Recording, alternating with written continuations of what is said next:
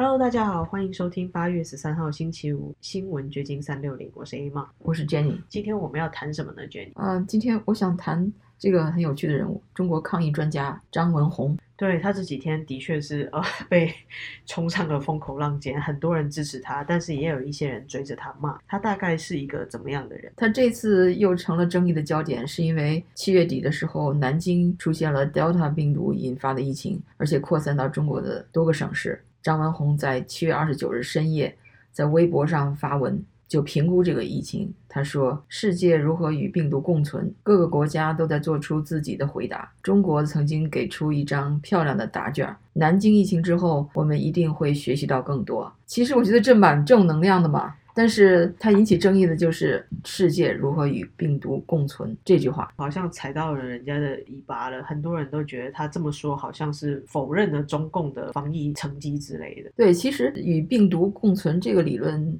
在美国、英国、欧洲的一些专家都提出过类似的说法，可能也就是因为这个，所以呃，反对的人就认为张文宏是崇洋媚外，要跟随海外的抗疫模式。其实他本身就是在二零一九年这个新冠病毒疫情爆发期间，在上海一流整治的一个专家组组长，当时就说了一些让大家就是比较台湾话，就是很甘心，就是听了觉得哎，蛮能引起共鸣的一些话。他说：“人不能欺负听话的，把所有岗位的医生全部换下来，换成科。”是的，共产党员没有讨价还价，所以被很多中国的网民还有广大的草根群众喜爱。对啊，那个时候是二零二零年一月，正是疫情非常紧张，然后医疗资源也很紧张的时候，他就命令。中共党员都上岗替换前线的所有的医护人员，还说无论当初是因为什么入党的，宣誓的时候都说过要迎着困难上，所以现在必须兑现。其实对所有的医生来说，作为一个医生，他们在宣誓医生宣言的时候就有提到，他们必须要为医患去做这些付出，然后甚至牺牲性命。不过中共他们却扭曲了这个事实，变成入党为党服务，其实已经违反了一个做医生的原则，也不是一正常的或者国际间大家不是对。医生价值的认同观念。入党的时候，的确你要宣誓要把自己的终生献给共产主义事业，所以说那你就得为中共卖命了。没有错，我自己本身也采访过一个来自北京的医生，他当时在疫情尚未在全球爆发的时候，他就发现北京已经有个案了。那他因为老是跟他的长官对着干嘛，所以他就被迫派到所谓的前线去武汉。他告诉我说，他绝对会愿意为病患做出这样的牺牲，但他不。不想被中共这样不明不白的卖了，他的生命不想要献给党，不想用这样子的方式去结束他的生命，所以他选择逃亡到美国来。就是说，作为一个医生为病患付出，这是你的职责。但是当你被中共这样一个政权来强迫你做什么的时候，那就变味儿了。让党员替换前线的医护人员，我觉得这很合理，没有错。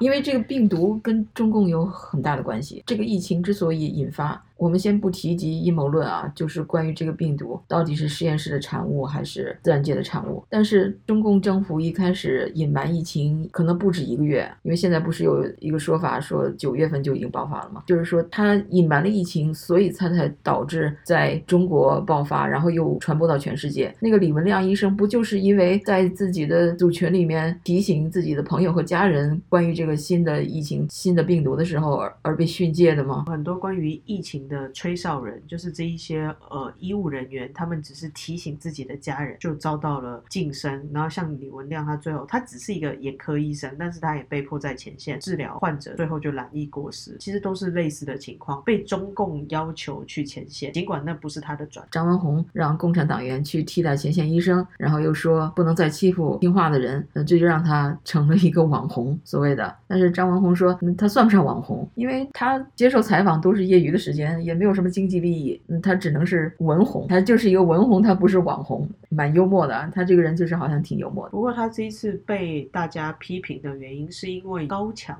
对他做出了一个比较。严厉的抨击，高强说了什么？除了网上一般的民众的争议，然后就上升到了中共官媒的发出了一个文章。这个文章就是中共前卫生部长高强在人民日报上发表的文章，而且是用文革式语言，说要将病毒消灭在人民战争的汪洋大海中。一一听到这句话，我就想乐，因 为这个是以前大家经常拿来当笑话的，但是现在因为年代久远了，这种文革式语言离我们太远了，连当笑话都很少提及了。他还竟然在正正经经的在引用。这样的话形容中共抗疫的策略。就基本上就是中共的八股文吧，他用的就是这种套话。我不知道他可以鼓励谁啦。对，对，他还认为人类和病毒应该是有你无我、你死我活的关系。中共就是很喜欢用这种非常狠的，要么要死要活的那种话。其实过于极端了，然后也不符合现实，因为。的确，到现在我们还找不到解决病毒的方法，然后也没有有效的疫苗。这种你死我活的竞争关系其实不存在。而且你怎么把它消灭的？人民战争在汪洋大海中呢？大家都染疫了，它就会消失吗？它也没有消失啊，它会有变种，它会生出变种。我想到的是，中国他们现在在控制疫情的方式是把所有染疫的人都隔离，把他们全部都拘禁起来。这种消失方式其实是很吓人的。他如果真的要让所有的病毒消失，会不会让所有染疫的人？都消失，那是我最害怕的事情。对，真的要想一下，会是很害怕的，不能细想，这叫细思极恐。但是张文宏这个网红医生，他发表了这么多稍微有点打擦边球的言论，他竟然还还能够发声，还经常被报道，这个也是一个有趣的现象。觉得他就是有硬底子吧。首先，他也不是体制外的人，他也不是什么政治小白兔，毕竟做到这么高的位置上，他应该是很了解中国的官场系统，也了解这个里面文化是怎么样形成的。那他既然可以讲，目前还没有受到太大的整治，或许真的是背后有靠山。对啊，因为跟他同期曾经发表过不同意见的，还有一个叫管义的病毒专家，他在张文宏走红的前一周，针对疫情发过声。二零二一年，管义在中国媒体财新上发表了以“这次我害怕了”为题的文章，管义批评武汉防疫措施不足，并预计武汉肺炎。感染规模要比 SARS 多得多。他说，保守估计，此次感染规模最终可能会是 SARS 的十倍起跳。我经历过这么多，从没感到害怕过，大部分可控制，但这次我害怕了。文章发表以后，就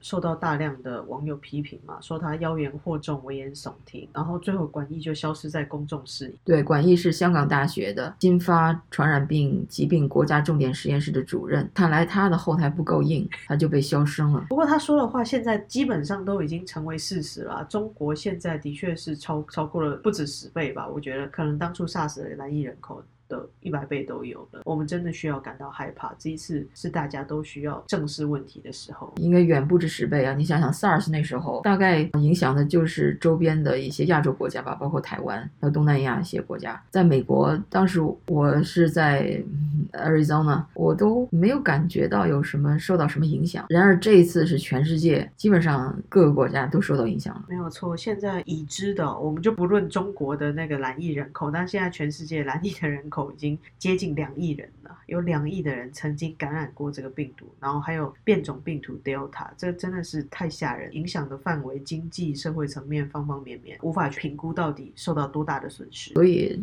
这样一个全球性的灾难，不去追责好像说不过去。这也就是为什么中共那么急于甩锅，因为这个责任太大，而且也不愿意否认自己的抗疫可能会有所偏差或失败。连张文宏说我们要跟病共存都不行，非常的狂妄。但是病。毒它不受你的指挥啊，你用大炮打它也打不死它呀，所以我不知道它怎么消灭病毒，它也就是说说狠话吧。目前中国的病毒感染的确是大家接下来要注意关心的事情。他们已经有多地爆发出新的疫情，但是又呈现封锁的状态，我们在海外也不清楚是怎么回事。前一阵子，美国情报部门还正式得出结论，说中国的疫情数字是假的，这个好像对我们来说已经是常识了。但是美国人就是喜欢讲。证据讲科学，所以他还要经过一番研究，推出这么一个正式的结论。既然我们都知道中共的数字是假的，那现在这个疫情，他说有一百多少人什么感染南京那个地区，或者是其他的省的一些数字，这个大家真的也很难相信。OK，那我们今天就聊到这儿。今天是周末，祝大家周末愉快，